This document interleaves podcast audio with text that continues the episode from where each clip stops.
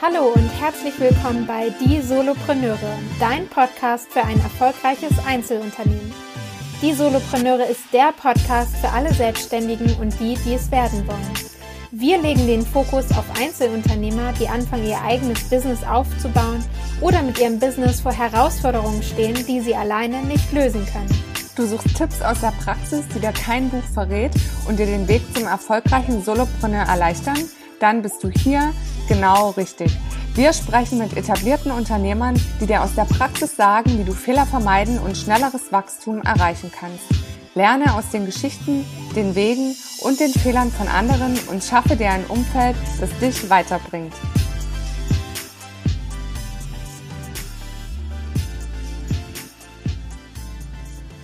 Hallo und herzlich willkommen zu einer neuen Interviewfolge hier im Solopreneur Podcast. Und ich habe heute wieder einen ganz besonderen Interviewgast und ich freue mich sehr auf dieses Gespräch, auf äh, das ich lange hingefiebert habe.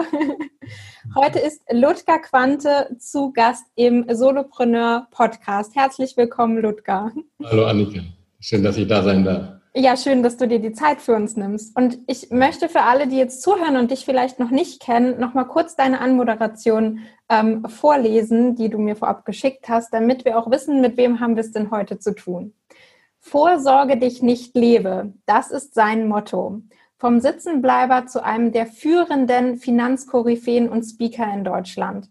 Er quälte sich 13 Jahre durch die Schulen, probierte beruflich fast alle Branchen aus, sammelte Erfahrung und ist heute Teilhaber und Gründer vieler Unternehmen und Startups sowie persönlicher Lebensberater verschiedener CEOs von Weltkonzernen. Er stellt mit seinen Methoden die Finanzbranche komplett in Frage und entwickelte seine eigenen Konzepte zur finanziellen Unabhängigkeit. Als Speaker teilte er sich die Bühnen mit Hermann Scherer, Dennis Scharnweber, Tobias Beck und vielen anderen. Mit seinem Team berät Ludger Mandanten auf der ganzen Welt in allen Fragen rund um das Thema Geld und führt sie damit zu persönlicher, emotionaler und finanzieller Freiheit. In seiner Freizeit reist er gerne mit seiner Familie um die Welt, wenn denn alles normal ist, und lernt gerne neue Länder und Sitten kennen. Als Kenner der Branche zeigt er euch, warum Altersvorsorge keinen Sinn macht, Spare nichts für Optimisten ist und Geld nicht den Charakter verdirbt, sondern entlarvt.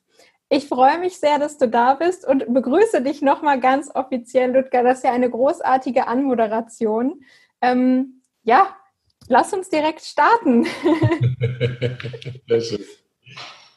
genau, ähm, ich habe mir eine Frage aufgeschrieben, die steht nämlich ganz zentral auch auf deiner Website, die ich jetzt zu Beginn einfach mal stellen möchte. Ja. Und zwar steht da ähm, finanzielle Unabhängigkeit. Du hilfst den Menschen dabei, finanzielle Unabhängigkeit zu erreichen. Was bedeutet das für dich? Und was würdest du sagen, bedeutet das auch für jemanden, ähm, der selbstständig ist, der als Solopreneur wirklich arbeitet? Also ich, ich, mag den Begriff der finanziellen Unabhängigkeit überhaupt gar nicht, weil er eine Illusion darstellt. Weil viele Menschen, die zu mir kommen und nach finanzieller Unabhängigkeit fragen, wollen eigentlich was ganz anderes. Die meisten, die zu mir kommen äh, und äh, zu mir sagen, ja, ich äh, zeige mir mal ein paar Tricks und Kniffe, äh, ich brauche hier ein passives Einkommen, ich möchte finanziell unabhängig sein. Die meisten von denen sind zu faul zum Arbeiten und haben keinen Bock mehr. Sie haben keinen Bock mehr, den Job zu machen, den sie gerade tun, mhm. glauben, dass sie das mit dem schnellen Reichtum überkompensieren könnten.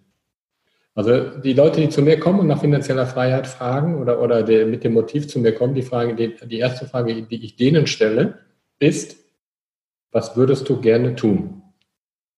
Und dann kommen immer ganz große Fragezeichen, sagen, ja, ich, äh, deswegen bin ich doch gar nicht bei dir, ja. Aber, ja. Doch bist du. Du hast es nur noch nicht gemerkt. Was würdest du wirklich, wirklich gerne tun? Weil dein Wunsch zeigt mir, dass du keinen Bock mehr hast auf das, was du gerade tust. Mhm. Darüber möchte ich mit dir gerne sprechen. Ja, über deine Passion. Weil die Menschen, die ihre Passion gefunden haben und zu mir kommen, sprechen mit mir nicht mehr über finanzielle Freiheit, die sprechen mit mir über Ideen. Die sprechen mit mir über ihre Passion. Die sprechen mit mir mit Begeisterung über das, was sie tun. Und der Rest ist nur noch ein Abfallprodukt.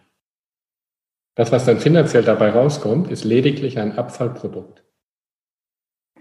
Selbstverständliches Abfallprodukt, weil ich finde, eine gute Leistung muss natürlich auch bezahlt werden. Und dann schauen wir, was wir mit diesem Abfallprodukt sinnvoll machen können. Da geht es aber nicht höher, weiter, schneller. Ja, oder wo kann ich andere noch mehr ausrauben? Da geht es dann einfach darum, wie gehe ich wertschätzend mit dem, was dann da ist, wertschätzend um. Aber keiner spricht mit mir über finanzielle Freiheit.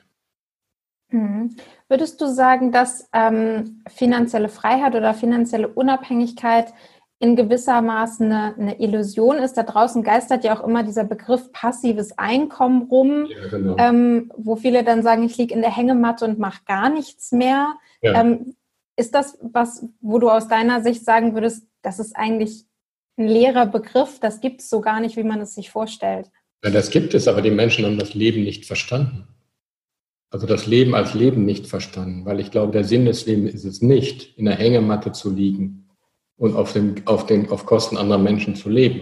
Mhm. Passives Einkommen heißt, übersetzt, lass doch einen anderen für mich arbeiten. Ja, Geld ja.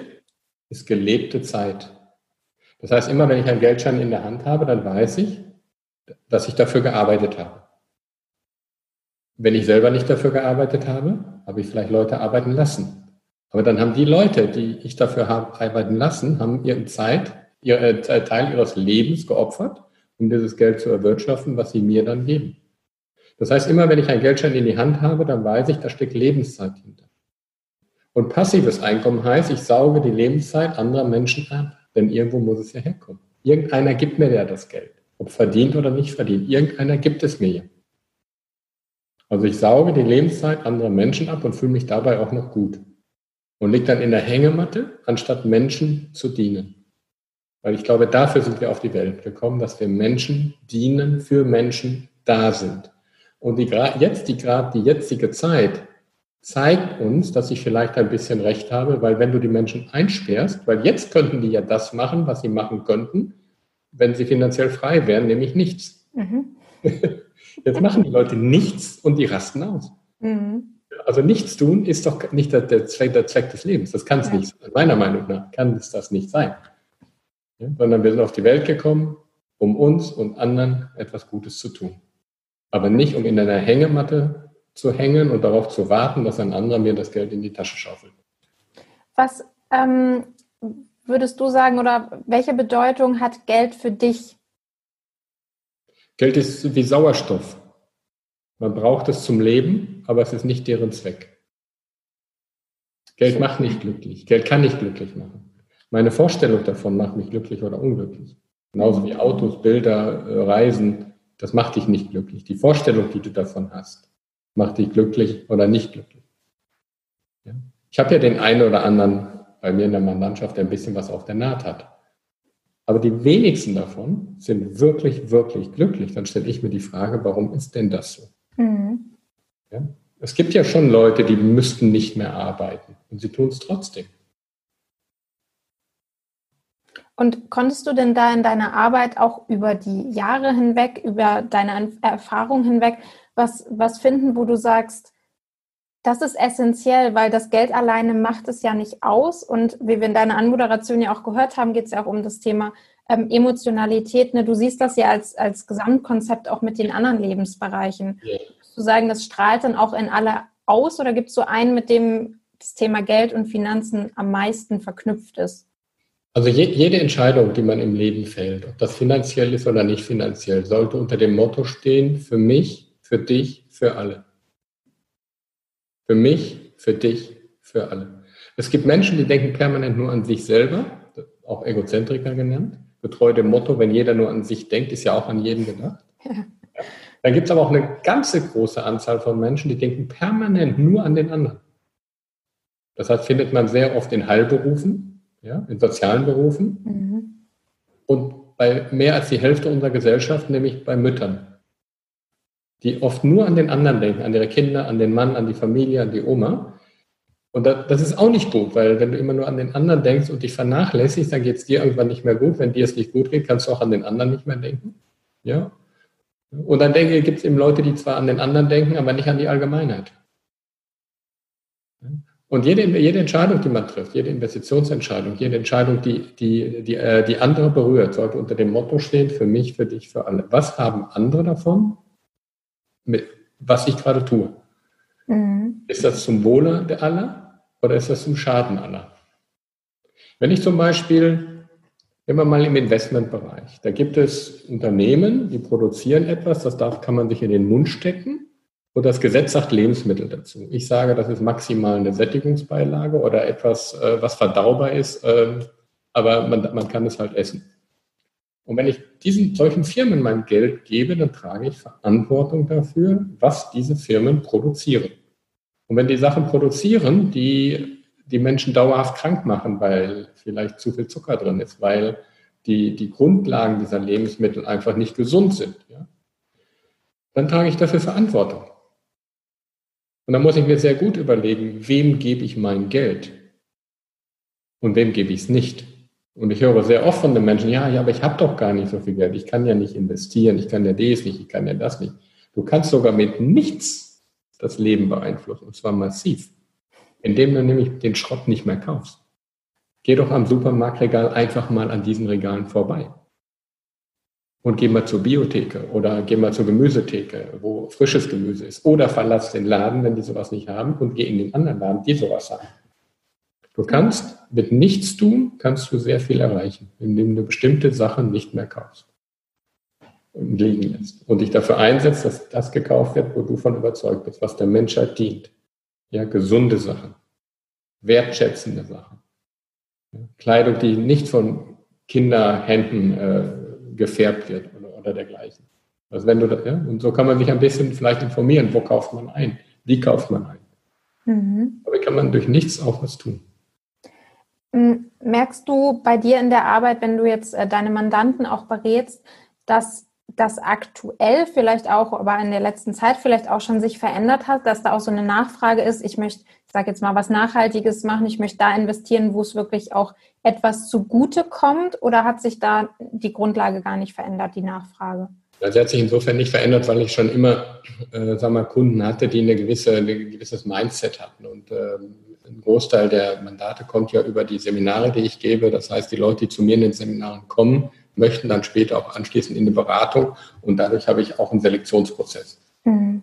Das heißt, Menschen mit, äh, sag mal, einer bestimmten oder mit einer, ja, sagen wir mal, mit einer bestimmten Anspruchshaltung oder Geisteshaltung werden, fühlen sich bei mir auch gar nicht wohl. Mhm. Dadurch sind so Seminare auch sehr vorteilhaft, weil, ich da, weil das auch ein natürlicher Selektionsprozess ist. Wobei ich sagen muss, ich habe wirklich gute Leute auf meinen Seminaren. Wirklich, wirklich gute Leute. Ja. Klar, die wollen ja auch nur zum Besten. Ja, ich, äh, genau. Äh, also man, es ist ja tatsächlich so, wenn du mal, wenn du mal rumguckst, ähm, das, was du bist, ziehst du an. Ja? Also ich, ich ziehe eben andere Menschen an, als andere Speaker, die im Finanzbereich unterwegs sind, anziehen. Ne? Ja. Ja. Das ist auch okay so. Also ich will das nicht kritisieren. Jeder hat seine Existenzberechtigung, seine Daseinsberechtigung. Ja. Und ich kann ja auch immer nur von meiner Wahrheit erzählen. Ich, deswegen sage ich den Leuten immer, ich erzähle euch nicht die Wahrheit hier auf meinen Seminaren. Ich erzähle euch meine Wahrheit. Und ob die richtig ist oder nicht, das kann ich euch in 20 Jahren sagen. ja. Meine Wahrheit, meine Wahrnehmung, meine Erfahrung. Ja. Aber ob die, ich habe nicht den Anspruch, dass die richtig ist, aber für mich ist sie richtig. Mhm.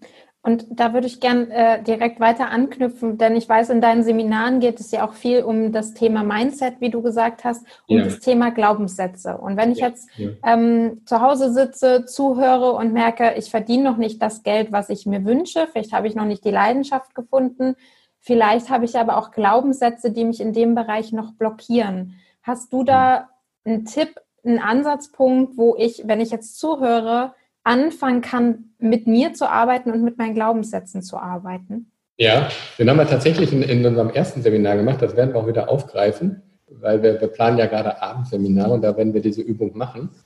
Und zwar, wenn du, wenn du deine, deine, ähm, deine Glaubenssätze auflösen möchtest, dann musst du ja erstmal wissen, was sind denn eigentlich meine Glaubenssätze? Und das ist ja das Tückische an Glaubenssätzen, ist ja, dass es unbewusste Handlungen sind, also unbewusste Überzeugungen sind, die ich in der Regel ungeprüft aus der Vergangenheit mitgenommen habe. Ja, meistens aus der Familie. Wie wurde damals über Geld gesprochen? Wie wurde über reiche Menschen gesprochen? Wie hat man auf den Nachbarn geschaut, wenn der sich ein neues Auto gekauft hat, wenn der sein Dach repariert hat, wenn der, keine Ahnung, sich einen Gärtner geleistet hat? Wie hat man darüber gesprochen? Ne? Und das sind oft äh, so, so ähm, Einstellungen, die man hat, die sehr unbewusst ablaufen. Mhm. Und da gibt es einen ganz ein, einfachen Trick. Ja, Glaubenssätze drücken sich in Handlungen aus.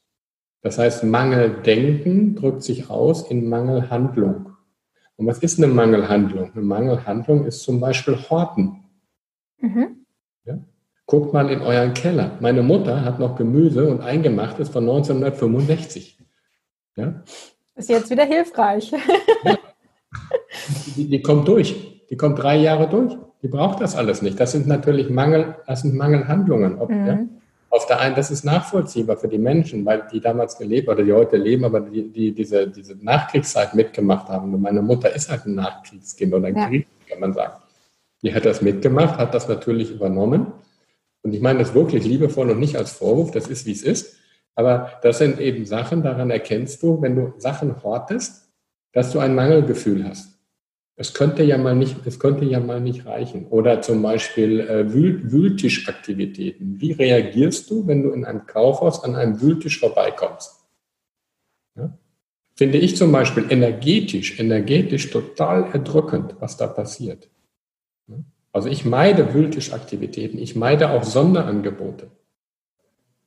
Weil jedes Sonderangebot heißt immer, ich habe ja nicht das Geld dafür, mir das zu leisten, wenn ich es gerade brauche. Mhm. Zumal die meisten Sonderangebote ja gefaked sind. Ich komme ja aus dem Handel. Ich habe in meinem ersten Leben mal im, äh, im Handel zu tun gehabt. Das ist schon eine Weile her, aber ich weiß ja wieder, wie Handel funktioniert. Die meisten Sonderangebote sind ja keine Sonderangebote, sondern sind dafür gemacht, den Leuten Sand in die Augen zu streuen. Das heißt, die ganzen Wühltische, das ist Ware, die wird extra dafür eingekauft. Da, kommt ein Mondpreis dran, da wird er dreimal reduziert und die Leute denken, sie kriegen was geschenkt. Das ist mitnichten so. Ne? Und wie reagierst du auf solche Aktivitäten? Wenn du dafür empfänglich bist, dann hast du sofort wieder einen Glaubenssatz. Mhm. Wieso kaufst du das? Also wenn, wenn du zum Beispiel diese ganzen Spontankäufe, wenn du geh, geh einkaufen mit einem Einkaufszettel und guck dir dann danach an, was hast du im Korb? Und stell dir die Frage, brauche ich das oder will ich das? Und so kannst du dich selber, selber identifizieren, indem du dich beobachtest indem du deine Gedanken beobachtest. Was, was, was empfindest du und was denkst du, wenn du einen Sportwagenfahrer siehst? Am besten noch Sonnenbrille, gegelte Haare. Was geht da für ein Kino bei dir? Ich bin ja selbstgebranntes Kind, also ich habe das ja alles auch gehabt. Ne? Aufsätze, die man sich so vorstellen kann und alle negativen Einflüsse da drauf. Und ich hab, mir ging das ja früher auch so. Ne? Wenn ich einen Porsche-Fahrer gesehen habe, ja, da, guck mal, der da, wie der schon rumläuft gelacktes Haar. Das hat er bestimmt nicht ehrlich verdient. Den hat er einen Wagen. Ne? So wie der aussieht, weiß doch gar nicht, was Arbeiten ist. ja, das ist das, was, was, was, was mir da so auf der Festplatte rumging. Ja. Und das ist aber der erste Schritt. Beobachte dein Denken und beobachte dein Handeln.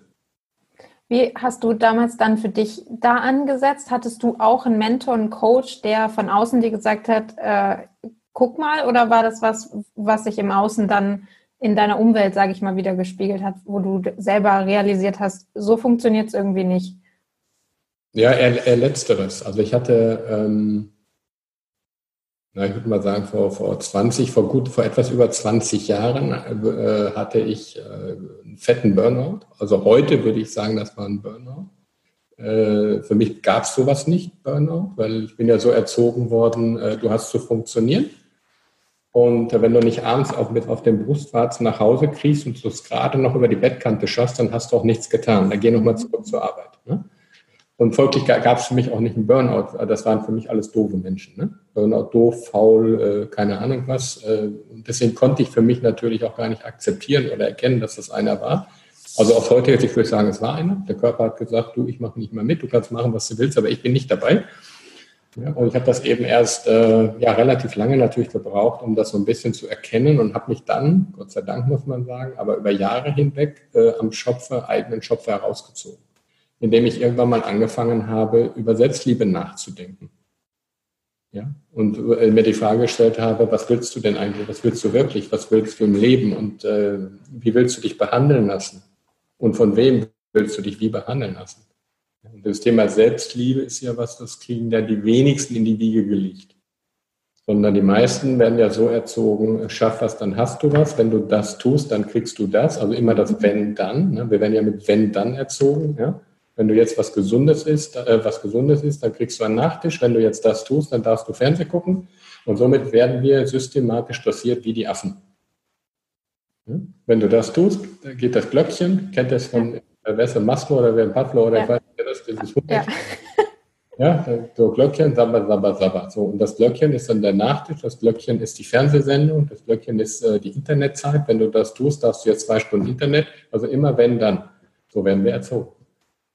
Und wir spüren das dann auch, ja, wenn wir es nicht tun, dass Mutti oder Papi eben äh, die Stimmung verändert. Das heißt, äh, das Kind lernt, ich, ich, muss gehorchen, damit ich die Liebe der Eltern kriege. Weil sonst ist, wenn ich nicht gehorche, dann ist die Stimmung schlecht. Stimmung schlecht heißt, ich habe wohl was falsch gemacht. Ja. Ja, also gehorche ich lieber. Und damit die, damit die, äh, das heißt, die Stimmung der Eltern ist von meinem Verhalten abhängig. Also was macht das Kind? Ja, beeinflusst die Stimmung der Eltern. Und so werden wir groß, groß geworden. Und wenn die Eltern mal schlechte Laune haben, ja, so, dann, dann, kriegen die Kinder Schuldgefühle. Weil die ja spüren, okay, ich bin, ich bin der Schuld. Ich habe hab jetzt dafür gesorgt, dass Papa schlechte Laune hat. Ne? Gibt es denn da ähm, einen Tipp, wo du sagen würdest, wenn jetzt jemand auch schon Kinder hat oder ich habe jetzt zum Beispiel Neffen, ähm, da würde ich gern positiv irgendwie einen Einfluss ausüben, dass die auch für das Thema Finanzen offen sind, ähm, so, ich kenne den klassischen Spar den 5-Euro-Schein-Trick sozusagen, um damit anzufangen. Gibt es da irgendwas, wo du sagen würdest, das ist speziell für Kinder etwas, was wir denen schon früh mitgeben können? Ja, und zwar Wertigkeiten und Verhältnismäßigkeiten. Die müssen einfach, einfach spüren, was, was, was Geld ist und was man dafür tun muss. Ja, so ist das nicht, weil Geld fällt ja nicht vom Baum. Das, nee. Menschen denken, das Geld ist ein nachwachsender Rohstoff. Hm? Also es geht schon darum, dass eine gewisse Wertigkeit da ist und deswegen bin ich auch absolut für Bargeld, für die Beibehaltung des Bargeldes. Ne? Wir haben zum Beispiel unser Kleiner, es gibt auch so ein Lego, äh, äh, also sieht aus wie ein Lego-Klotz, da sind vier so Dosen drin, er hat den Deckel genommen, umgedreht und hat in jedes dieser Löcher hat er Centstücke reingelegt. Mhm. Hat die Spardose genommen, die ist jetzt sechs und hat die dann befüllt nach, nach Wertigkeit, 1 Cent, 2 Cent, 15 10 Cent, 20, 50, 1 Euro, 2 Euro. So, dann war das Ding voll und dann hat sie da Häufchen mitgemacht und dann hat sie ihre, ihre Geldscheine genommen und hat die sortiert nach Größe und Farbe. Ne? Und dann habe ich gesagt, guck mal, äh, da fehlt ja noch ein Hunderter. Aha. Wollen wir mal die Mama fragen, ob die uns einen gibt? Mhm. Der müssen wir aber tauschen gegen andere Scheine. Mhm. Okay. Und dann habe ich die Mama gefragt, Mama, hast du 100 Euro? Ich sage, okay, hm, hier sind 100 Euro, guck mal, der, der gehört auch noch dazu. Aber jetzt musste der Mama was zurückgeben. Dann nimmt sie einen 5-Euro-Schein. Sagt, das reicht nicht. Noch ein 5-Euro-Schein. Das reicht immer noch nicht. Noch ein 5-Euro-Schein. Ich sage, es reicht immer noch nicht.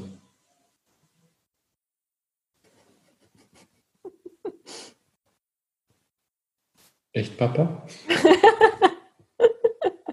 hat sie schon gemerkt, dass das nicht das Gleiche ist. Ja? ja. Und das muss, ich, das muss ich dem beibringen mit allen Sinnen. Und dafür ist das Bargeld gut. Du kannst, äh, du kannst das Geld mit allen Sinnen wahrnehmen. Das heißt, du hörst das, wenn du dann rum, du kannst es fühlen. Du siehst es. Ja? Kinder schmecken so, stecken es in den Mund. Mhm. Du kannst das mit allen Sinnen erfahren. Erfahrung kommt ja von erfahren von Wahrnehmen, ja? anfassen, hören, mit allen Sinnen begreifen. Begreifen kommt von greifen. Ja, und so kann ich den Verhältnismäßigkeiten. Mhm. Wir waren, wir waren, er kam aus dem Urlaub und da war so, so ein Ballontyp am Frankfurter Flughafen. Oh, Papa will ich. Ich, ich gucke da hin und sage, bist du wahnsinnig? Das kostet sieben Euro. Ja und? Ist doch nicht viel. Da war sie fünf. Und da habe ich gemerkt, ja, was in ihrem Kopf losgeht. Mhm. Sieben Euro ist der Durchschnittsverdienst in Deutschland, also sagen wir, äh, sagen wir, wenn man die, die oberen 20 Prozent mal wegnimmt, ist, ist vielleicht der durchschnittliche Nettoverdienst. Und ja, für, für einen lächerlichen Ballon, der vielleicht 20 Cent im Einkauf kostet. Ja. Da sagt sie, ist doch nicht viel. Und da habe ich gemerkt, hey, du musst dem Kind mal beibringen, doch, das ist viel. Gleichzeitig will ich dem Kind natürlich nicht beibringen, im Mangel zu denken. Da ist eben die Frage, willst du das oder brauchst du das? Muss dieser Ballon jetzt sein? Und so gibt es eben viele, viele Sachen, wo man, wo man den Kindern eben auch mal beibringen sollte, dass das eben nicht wirklich glücklich macht oder so, was du da gerade machst. Und das ist, ich nenne das Quick-Luck-Handlung, dass wir einen Großteil unserer Handlungen, die wir haben, kurzfristige Glücksgefühle hervorruft, aber spätestens nach drei Minuten das Gefühl schon wieder weg ist. Mhm. Das beste Beispiel ist, äh, äh, ein Glas Nutella zu essen. Dafür brauchst du keine zehn Minuten. Du brauchst aber wahrscheinlich zehn Jahre, um es von den Hüften wieder runterzukriegen. Ja. Das heißt, das, was du damit erreichst, das Glücksgefühl, was du damit erreichst, ja, ist nicht adäquat zu dem, was du dann nachher produzierst an Schaden. Bestes Beispiel sind Schulden machen. Ja, wenn du Schulden machst für einen, also ich rede von Konsumschulden, dann hast du jetzt etwas, was du dir leisten kannst, was du dir sonst nicht geleistet hättest aber auf Kosten der Zukunft. Du musst mhm. es ja irgendwann wieder zurückzahlen. Das sind Quick-Luck-Handlungen, das heißt schnelles Glück, lange, lange, langes Leid.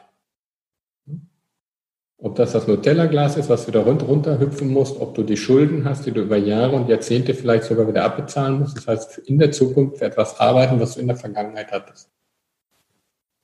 Wie siehst du das mit der aktuellen Situation und den ähm, Förderungen auch? Ich weiß ja, dass ihr da auch extra ähm, Hilfe, ich sag mal, zur Verfügung stellt, eine Liste zur Verfügung stellt.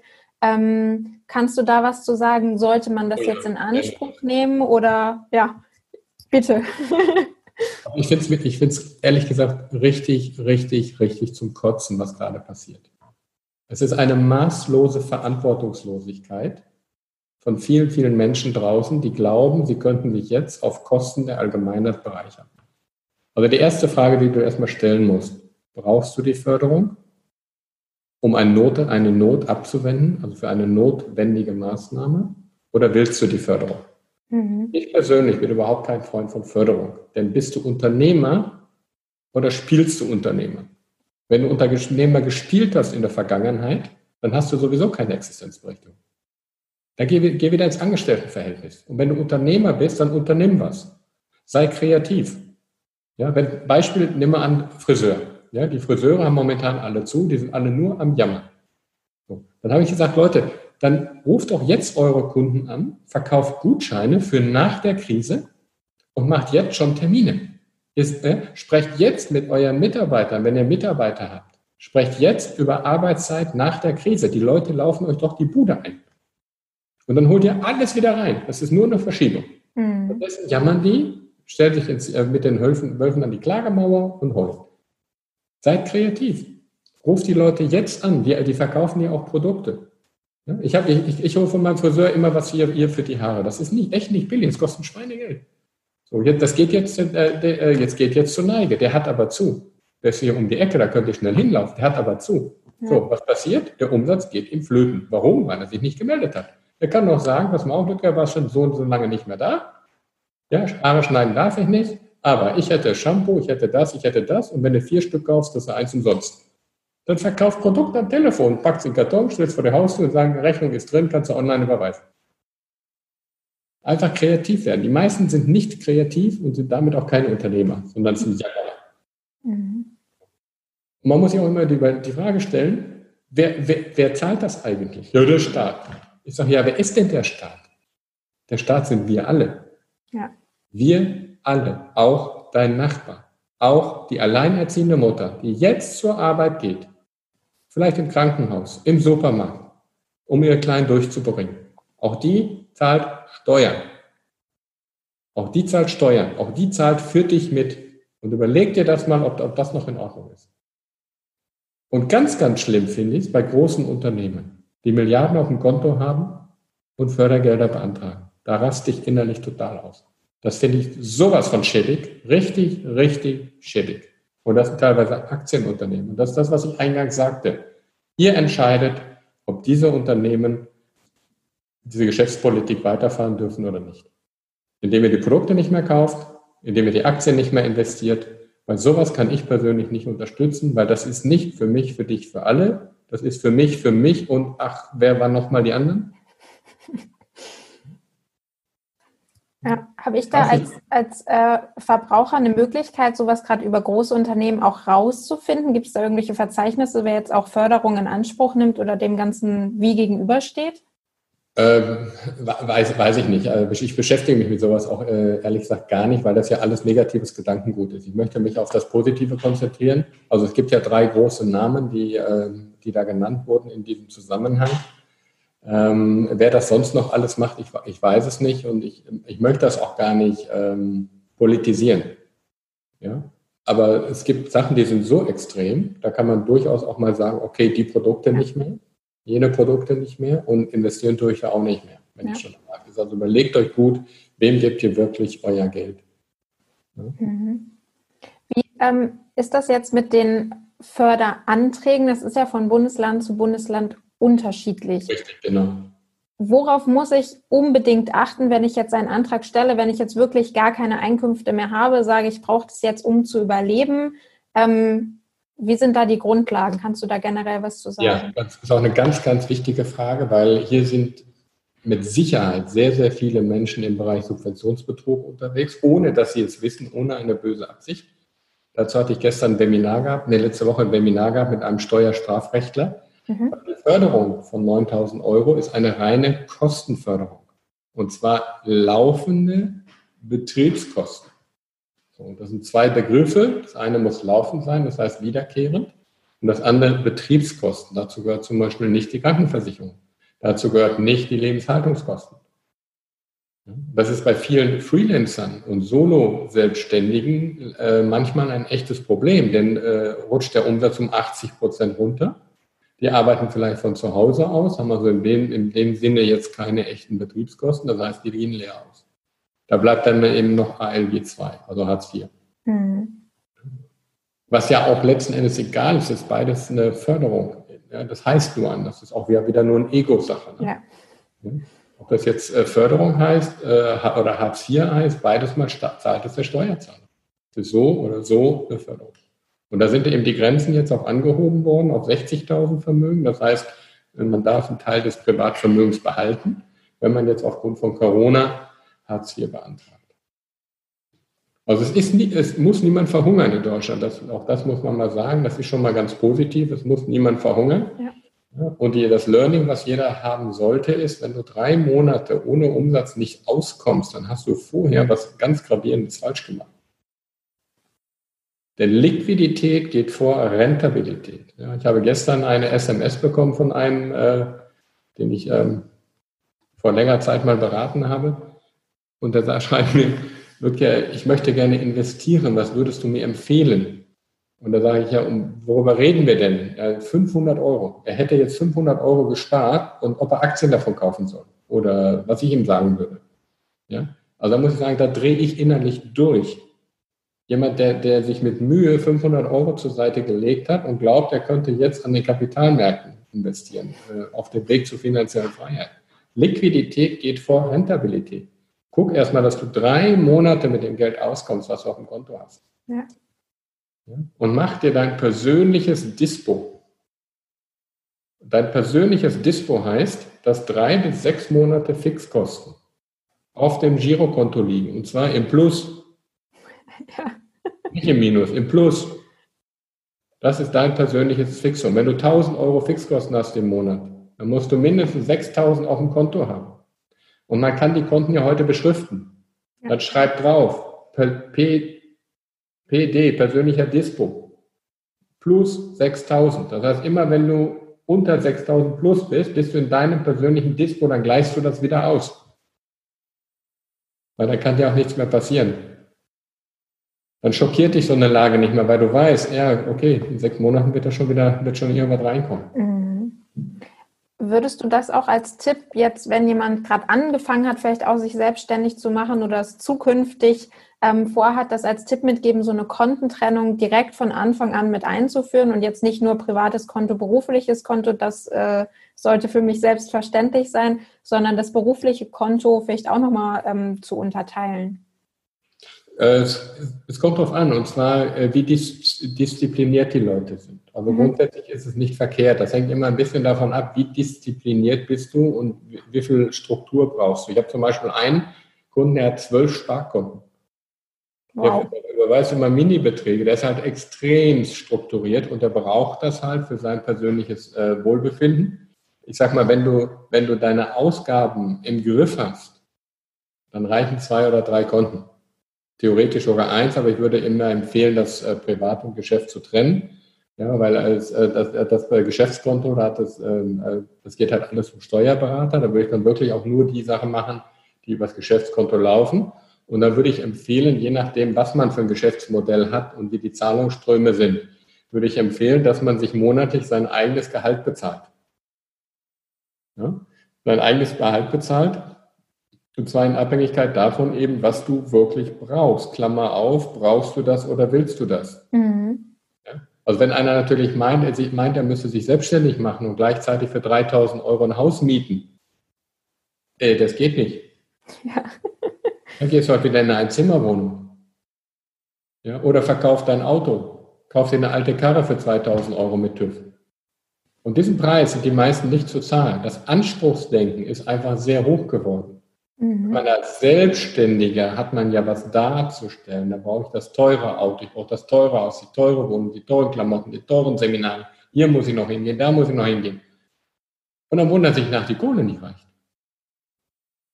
Also guck erstmal, dass du Kohle aufs Konto kriegst. Guck erstmal, dass du, solange du Arbeitnehmer bist und wenn jetzt Leute in die Selbstständigkeit gehen wollen, wenn du jetzt schon mit deinem Gehalt nicht auskommst, wie willst du denn dann deine, deine Einnahmen budgetieren und damit auskommen, wenn du in der Selbstständigkeit bist? Und zwar Einnahmen, die dir niemand garantiert. Ja. Einnahmen, die stark schwankend sind. Das kann durchaus sein. Jeder Unternehmer, jeder Unternehmer hat jedes Jahr einen Shutdown. Oder fast jeder Unternehmer, vor allem die Kleinen gibt jedes Jahr Zeiten, wo du mal für zwei, drei Monate einfach nichts verdienst und du denkst dir, wie kann das denn sein? Wir reden dann vom Sommerloch, dann reden wir vom Osterloch, dann vom Winterloch, je nachdem, wann das Loch kommt. Aber irgendwann kommt es. Jedes Jahr hast du so eine Phase, zwei, drei Monate, da, da wirst du verrückt, da sitzt du zu Hause, du mal los, wie blöd, es kommt nichts rein. Ja. Und dann gibt es wieder eine Phase, da kommt was rein und du weißt gar nicht warum. So, das heißt, du hast immer Phasen im Leben. Und auch gerade im Leben eines Unternehmers. Und wenn du nicht in der Lage bist, die auszuhalten, auch finanziell durchzuleben, dann bist du kein Unternehmer. Da lass es lieber. Mhm.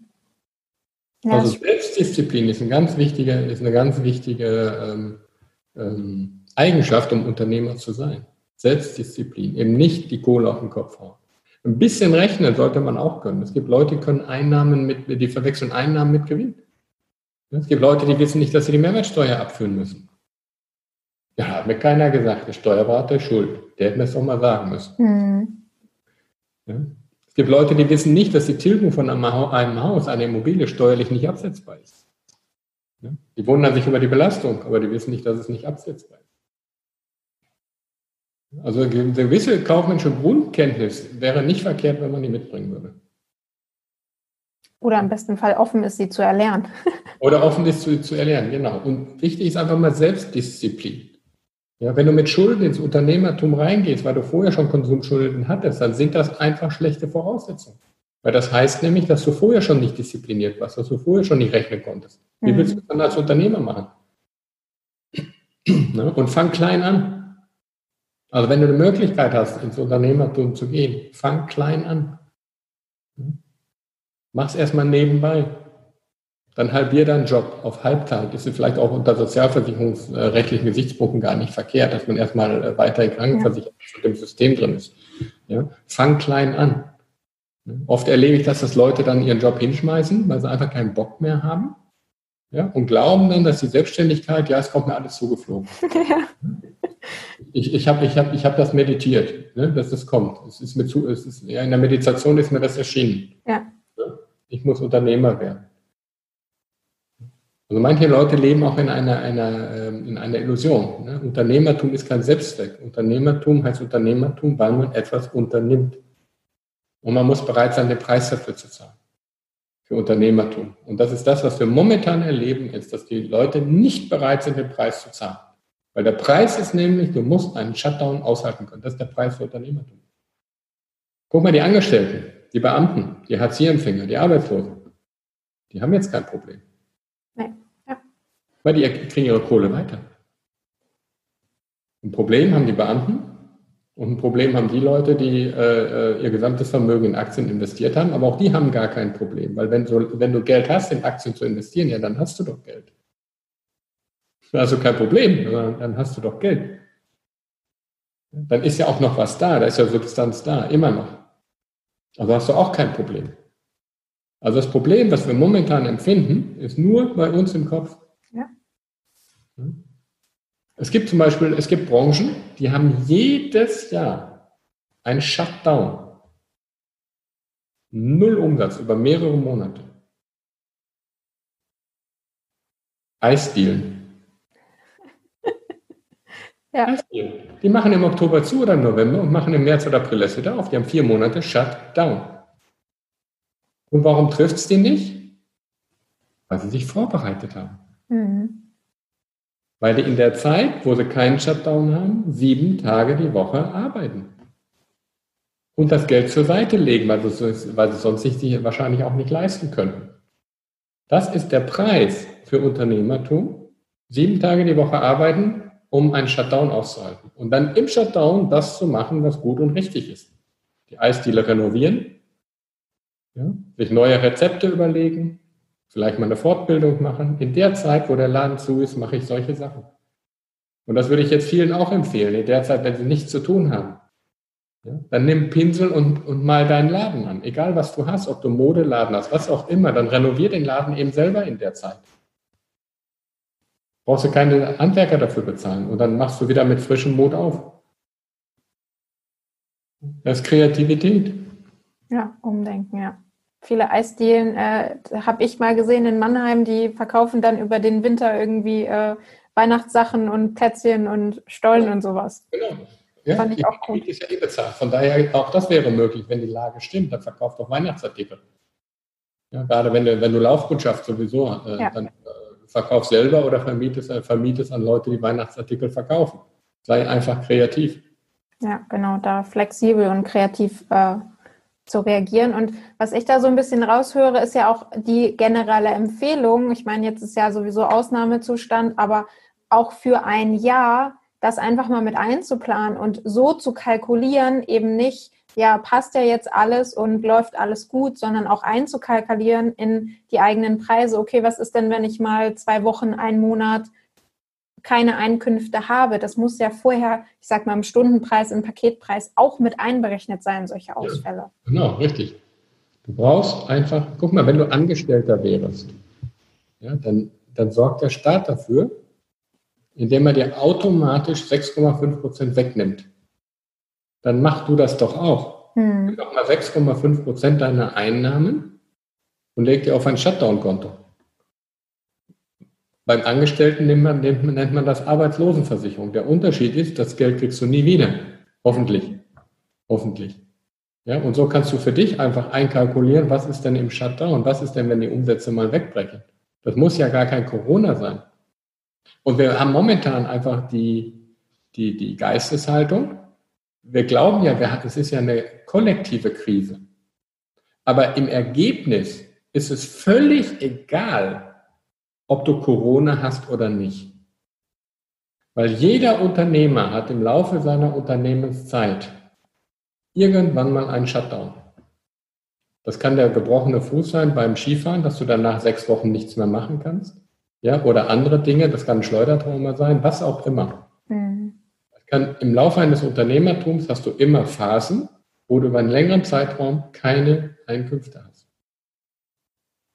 Und dann ist es doch eigentlich egal, wenn ich doch weiß, dass, ich, dass es immer mal Phasen gibt ohne Einkünfte. Dann hilft es mir doch nicht, wenn ich weiß, dass Millionen oder Milliarden Menschen das gerade auch haben. Das ist doch für meine persönliche Krise völlig egal. Ja. Aber im Bewusstseinsempfinden ist es nicht egal. Ne? Also besinn dich auf dich selber und sag, okay, ob jetzt Corona da ist oder nicht, ich habe jetzt genau die Phase, die jeder Unternehmer mal hat, nämlich wo kein Einkommen da ist. Was kann ich jetzt tun, um die Situation abzumildern? Und das Wichtigste, was man tun kann, das Aller, Allerwichtigste ist erstmal, dass du aus der Angst rausgehst. Weil die Angst ist immer ein schlechter Berater. Oh ja. Ja, erstmal komm erstmal aus der Angst raus. Weil mit Angst macht man nämlich wunderbar Geschäfte. Kauf jetzt meinen Online-Kurs. Ich zeige dir, wie du aus der Krise rauskommst für 3.999. Und wenn du den kaufst, wirst du glücklich. Wenn du nicht glücklich wirst, kauf ihn nochmal. Vielleicht wirst du dann glücklich. ja? ja. Das, was die Menschen jetzt brauchen, sind nicht irgendwelche teuren Online-Kurse. Die Menschen brauchen jetzt Zuspruch und Erfahrung von Leuten, die das alle schon mal hinter sich haben. Mhm. Deswegen bin ich auch sehr, sehr be be äh, negativ beeindruckt, was momentan im Internet stattfindet. Wer, wer alles wem jetzt seinen Online-Kurs verkaufen will. Ja. ja. Für teures Geld. Leute brauchen jetzt Zuspruch. Die brauchen Erfahrung. Die brauchen Hilfe. Ja, vielleicht auch mal ein bisschen den Kopf gewaschen. Ja, und zu sagen, Leute, ihr seid teilweise selber schuld. Aber es hilft ja jetzt nichts. Ja? Aber du kannst jetzt lernen fürs nächste Mal.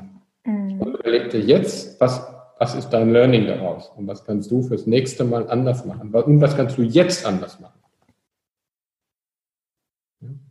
Wie bist du finanziell aufgestellt? Über, guck dir deine Kosten an. Welche Kosten sind wirklich nötig und welche sind unnötig? Guck dir deine Versicherungen an. Guck dir deine Kapitalanlagen an.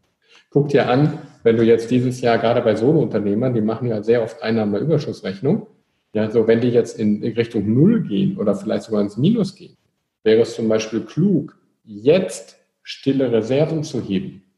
Ich will mal ein Beispiel geben. Wir haben, äh, ich habe zum Beispiel einen Kunde, haben wir vor, vor zwei oder vor drei Jahren, vor drei Jahren, haben wir eine Photovoltaikanlage gekauft. Und das, die Besonderheit dabei ist, dass du 50 Prozent des Kaufpreises sofort abschreiben kannst, beziehungsweise sogar noch rückwirkend. Das heißt, wenn du jetzt für 500.000 eine kaufst, jetzt nicht erschrecken aufgrund der Zahl, das geht auch schon mit kleinen Summen, das ist nur ein Zahlenbeispiel, dann kannst du 250.000 oder etwas mehr sogar noch sofort abschreiben. Das heißt, der Buchwert ist jetzt nur noch 250.000, der tatsächliche Wert ist aber eigentlich 500.000. Mhm. Und der Rest ist eine stille Reserve. So, und in dem Fall haben wir, zum Beispiel, haben wir zum Beispiel so gemacht, dass wir bei einem Kunden, der jetzt ins Minus rutscht, möglicherweise dieses Jahr, da haben wir ja den Nachteil, dass du das, das deutsche äh, Steuersystem ist ja ein Progressionssystem. Das heißt, die ersten 10.000 Euro sind steuerfrei und dann fängt das erst langsam an zu wachsen bis auf 42 Prozent. Und diese Progressionsphase, die ist richtig viel Geld wert. Ja, und wenn man die verschenkt, weil man sein Einkommen auf Null drückt oder gar noch ins Minus, ja, dann verschenkt man die Progression. Das wäre nicht klug. Das macht ungefähr bei ledigen, schätze ich, ich habe es jetzt nicht ausgerechnet, aber ich schätze mal so, so 15.000 bis 20.000 Euro aus, bei mhm. Verheirateten halt das Doppelte. Also wir sprechen über 30.000 äh, bis 40.000 Euro, die ich hier verschenke. Und jetzt haben wir in dem Fall, haben wir zum Beispiel Folgendes gemacht. Wir haben die Anlage, wenn wir dieses Jahr an die Ehefrau verkaufen. Und zwar für 500.000 Euro. Und das hat jetzt den Effekt, dass die Ehefrau aufgrund dieses Investments, was sie dieses Jahr tut, rückwirkend fürs letzte Jahr 100.000 100 Euro vom Finanzamt zurückbekommt. Das heißt, die haben jetzt 100.000 Euro Liquidität in der Tasche, die sie vorher nicht hatten. Und den, und den Buchgewinn, den wir jetzt machen, den müsste sie versteuern, den können wir aber jetzt verrechnen mit den Verlusten. Und damit habe ich diese Provision ausgenutzt und habe noch 100.000 Liquidität bekommen. Und so kannst du zum Beispiel, wenn du äh, zum Beispiel betriebliche Altersvorsorge gemacht hast, bin ich überhaupt kein Freund von, aber mal angenommen, du hast sowas jetzt gemacht, dann kann es sein, dass man die vorzeitig auflösen kann. Ja? Nicht immer, aber es gibt Situationen, da kann ich die vorzeitig auflösen. Wenn ich die auflöse, muss ich die aber versteuern. Wenn ich aber eh keine Steuern zahle, kann ich sie steuerfrei auflösen. Mhm. Aber in der Vergangenheit die Beträge, die ich dafür bezahlt habe, steuerlich abgesetzt. Dann löse ich sie jetzt auf und dann zahle ich weiter. Und so habe ich quasi die Steuervorteile aus der Vergangenheit, habe ich jetzt plötzlich netto gemacht. Und dann kann ich das Geld nehmen, könnte entweder Liquiditätsengpass überbrücken oder ich lege es einfach wieder rein. Dann aber nochmal Steuer optimieren. Und so kann ich Steuern steuern in der jetzigen Zeit. Je nachdem, oder wenn du zum Beispiel, äh, sagen wir mal, du hast eine Immobilie, vielleicht eine Eigentumswohnung, die schon länger als zehn Jahre besitzt, oder hast eine private Immobilie und hast ein Liquiditätsproblem. Da kannst du zum Beispiel, sagen wir mal, die hat jetzt, die hat, die hat mal vielleicht vor zehn Jahren 100.000 Euro gekostet. Da verkaufst du sie jetzt für 150 an deine Ehefrau oder Ehemann. Und sagen wir mal, da sind vielleicht noch 50.000 Schulden drauf. So, dann geht die, Bank zu einer, äh, geht die Frau zu der Bank und sagt, pass mal auf, ich brauche 150.000 für eine Wohnung. Ja, das Geld kriegst du viel leichter, als wenn du sagst, ich brauche 150.000, um meinen Liquiditätsengpass zu überbrücken. Das ist leichter und billiger. Holst du die 150 von der Bank, das heißt, der Mann kriegt 150.000. 50 hat er noch Schulden, bleiben aber 100.000 übrig. hm. hat er plötzlich 100.000 Liquidität zu super Kondition.